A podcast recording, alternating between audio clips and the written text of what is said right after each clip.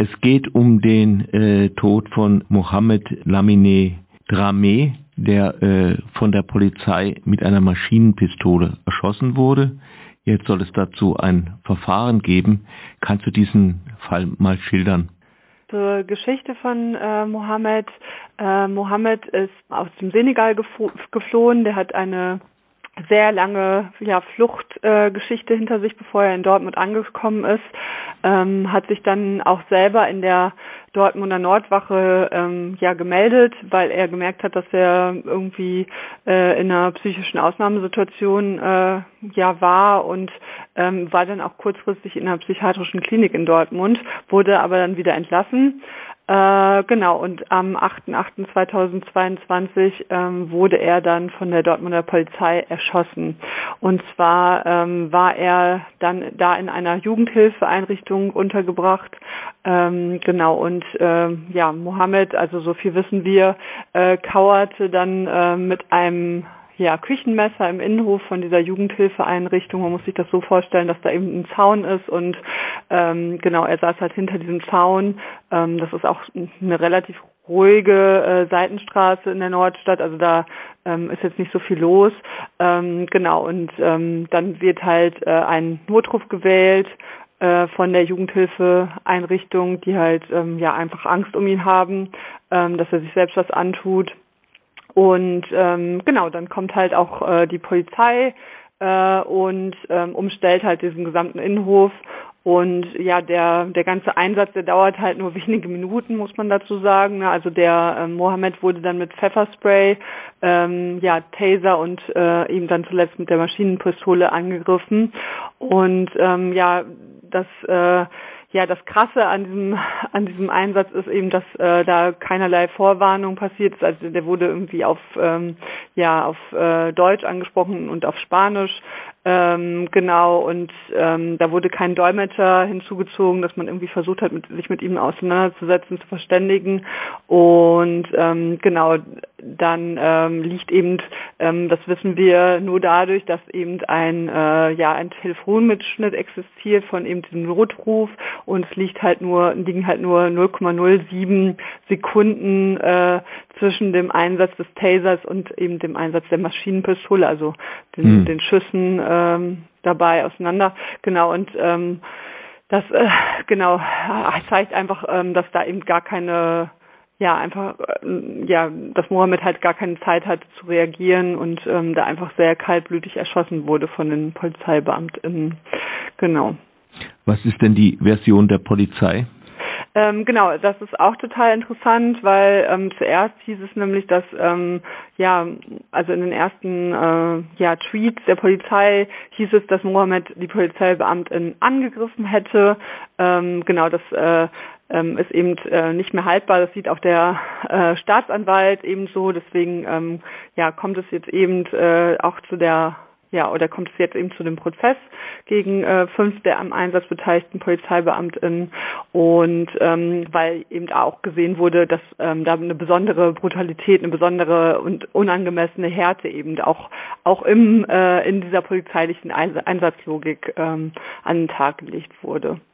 Genau, und ähm, ja, was jetzt die Version der einzelnen Polizeibeamten äh, sein wird, das werden wir vor Gericht sehen. Also ähm, genau, ähm, wir sagen ja, dass äh, das war Mord, weil eben da ähm, ja wir davon ausgehen, dass eben da schon mit einer besonderen Haltung hm. hingefahren wurde zu diesem Einsatz. Ne? Also da ähm, wurde eben schon ähm, ja so ein besonderes Gefahrenpotenzial ähm, ja äh, kreiert und ähm, genau wir wissen halt, dass von Mohammed eben nicht die Gefahr ausgeht, sondern der war halt in suizidale Absicht mit diesem Küchenmesser im Innenhof. Wie viele Polizistinnen äh, waren denn vor Ort?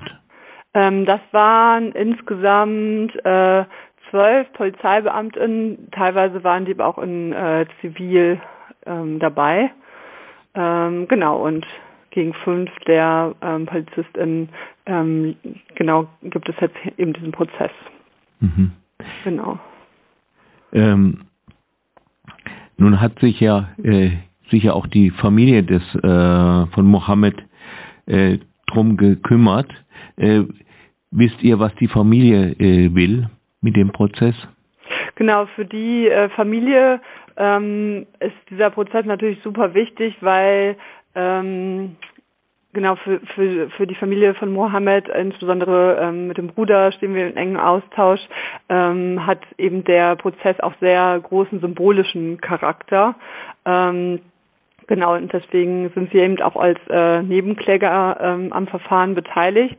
Und ähm, genau, also denen ist auch gar nicht äh, so unbedingt wichtig, dass da möglichst hohe Strafen raus resultieren, sondern es geht halt eher darum, dass eben die, die Verantwortlichen ähm, auch Rechenschaft für ihre Taten hm. übernehmen und ähm, dass es halt um so eine moralische Reparation geht und dass eben ähm, auch ganz klar gesagt wird, dass Mohammed hier das Opfer war und nicht, dass da eben konstruiert wird, dass er die äh, Polizeibeamtin angegriffen hat, sondern dass eben da auch wirklich Verantwortung übernommen wird durch die Polizeibeamtin. Ob das dann so wird, ob das diese, ja, sag ich mal, Wünsche der Familie auch in Erfüllung gehen, da können wir jetzt nur darauf warten. Aber da sind wir natürlich jetzt erstmal noch skeptisch, ob dieser, ja, ob dieses Verfahren eben ähm, ja das auch wirklich äh, erfüllen kann denen ist natürlich, äh, also für die ist es natürlich ganz klar, ne, Mohammed wird äh, durch dieses Verfahren nicht zurückkommen. Die haben einfach einen Sohn verloren, der auch einfach super lange geflohen ist. Der war noch ganz, ganz jung und klein, als er ähm, da losgeschickt wurde mhm. von zu Hause. Und ähm, da, natürlich kann das äh, kein Verfahren der Welt wieder, ähm, also kann ihn wieder äh, lebendig machen. Aber ähm, genau, halt diese diese Anerkennung, dass eben äh, ja da ähm, Mohammed äh, das Opfer von dieser brutalen äh, Polizeigewalt war, das ist denen halt sehr, sehr wichtig.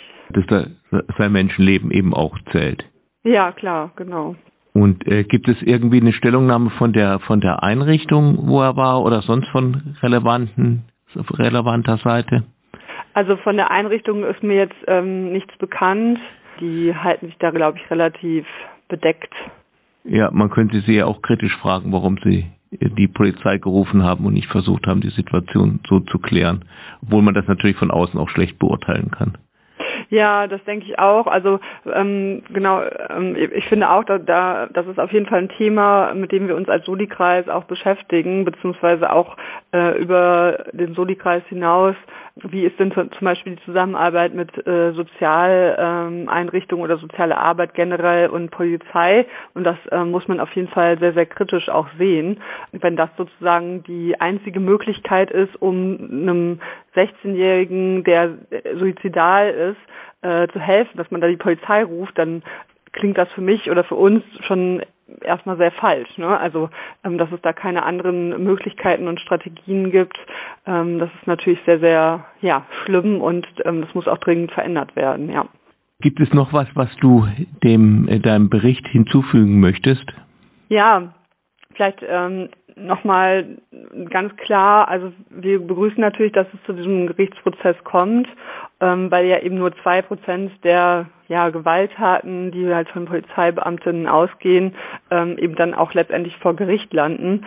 Ähm, allerdings ähm, möchten wir auf gar keinen Fall, dass eben dieser Gerichtsprozess dazu führt, dass eben äh, der Fall von Mohammed oder der Tod von Mohammed so als trauriger Einzelfall, wo dann vielleicht irgendwie ein, zwei äh, PolizistInnen was Falsches gemacht haben und dann jetzt verurteilt werden und dann ähm, ist sozusagen Gerechtigkeit und Recht und Ordnung wiederhergestellt dadurch. Das äh, sehen wir halt nicht. Also unsere Arbeit wird auf jeden Fall über diesen Prozess hinausgehen. Ähm, wir erinnern ja auch ähm, beispielsweise mit den Mahnwachen äh, monatlich an Mohammed.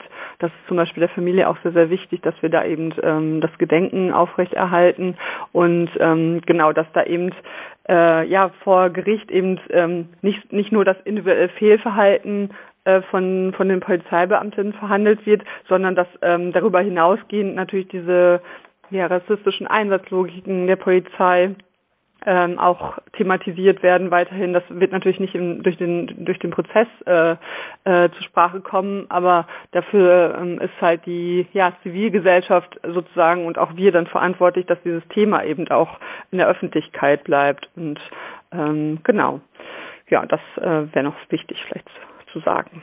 Allerdings. Ja, dann danke ich dir für das Interview. Ja, vielen, vielen Dank.